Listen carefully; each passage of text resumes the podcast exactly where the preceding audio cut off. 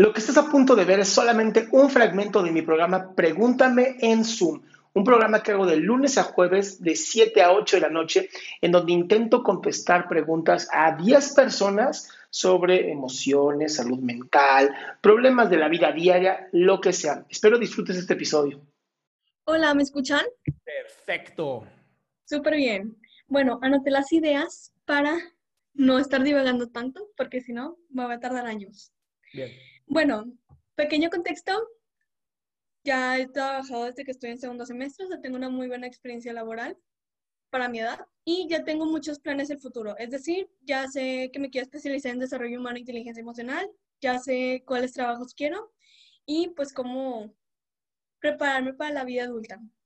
Pero tengo un gemelo que tiene mi misma edad y siempre ha sido súper diferente él y yo. Yo sé que es su vida, yo sé que no es mi problema él cómo vive su vida, pero siempre, toda la vida, nos han comparado el uno al otro. Nunca me ha importado, siempre lo he dejado pasar, pero llegó el COVID, estar encerrada todo el día en la casa, trabajar y estudiar aquí. Así que entonces llegó un momento en el cual las comparaciones empezaron a ser muy, muy fuertes por parte de mi mamá y mi hermano me empezó a ver como un rival o agarrarme la contra. Es decir, busca que todo, ah, no sé cómo decirlo, mm, me checa todas mis cosas, checa todas mis tareas, checa todas mis actividades, checa todos mis cursos.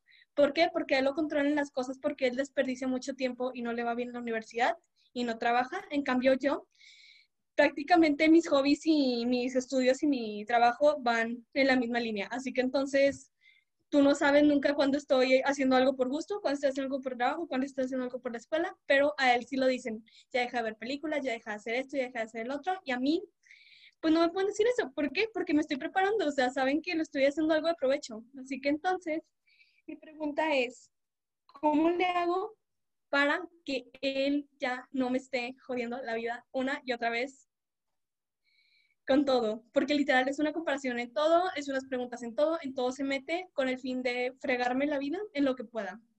Pues mira, ah, y por mira, es pasivo-agresivo. Mi amor, mientras él vea que tú reaccionas, va a seguir haciéndolo.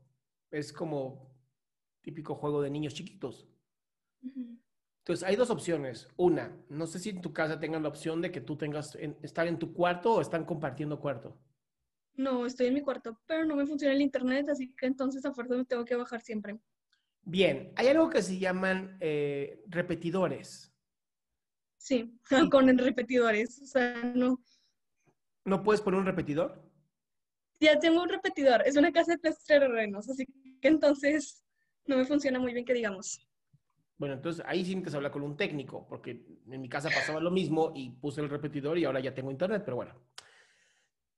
No importa.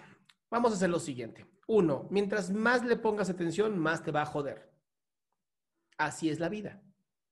Dos, ¿quieres que deje de molestarte? Múdate de casa.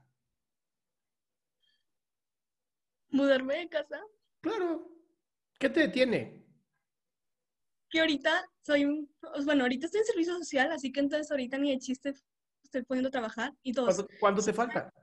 me falta un año y medio. Ya tengo todos los planes para que apenas me gradúe me voy de mi casa. Va, y me, a ver, mi amor, ¿me vas a decir entonces que no puedes aguantar un año y medio de alguien que está jodiendo y ignorarlo?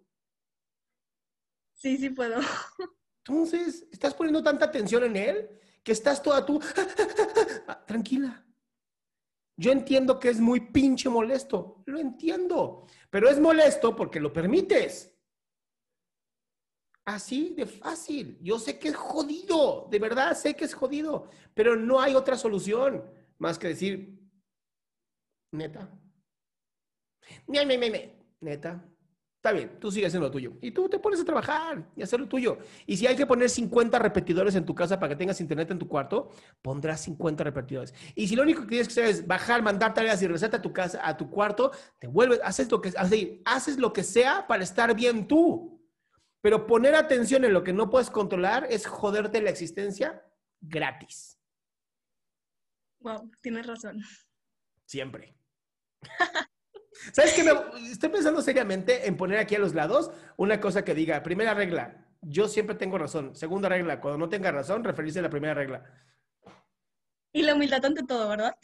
La humildad, obviamente, o sea, pues, ¿sabes qué? Hice, hice un TikTok muy interesante que decía que si los psicólogos pueden enamorarse, decía, y dije, no, o sea, de gente común para nada. Bueno, hubo gente que creyó que era real. Dios mío. Y eso que le puse hashtag comedia, pero ese es el problema, ¿no? O sea, pues sí, hay gente que se la cree. Oye, es que en TikTok hay mucho infantilismo. Todos se ofenden por todo en TikTok. En TikTok, en todo el pinche mundo. Pero bueno, mi respuesta a ti es muy sencilla. Es aprende a sortear este tipo de cosas porque en la vida te vas a encontrar mucha gente como tu hermano. Sí. Entonces te está entrenando. Hasta eso agradecelo. Lo haré. Gracias. Bye, mi cielo. Que te quedaste hasta el final. Si quieres ser parte de este show, lo único que tienes que hacer es entrar a www.adriansalama.com y ser de las primeras 10 personas que hagan su pregunta en vivo.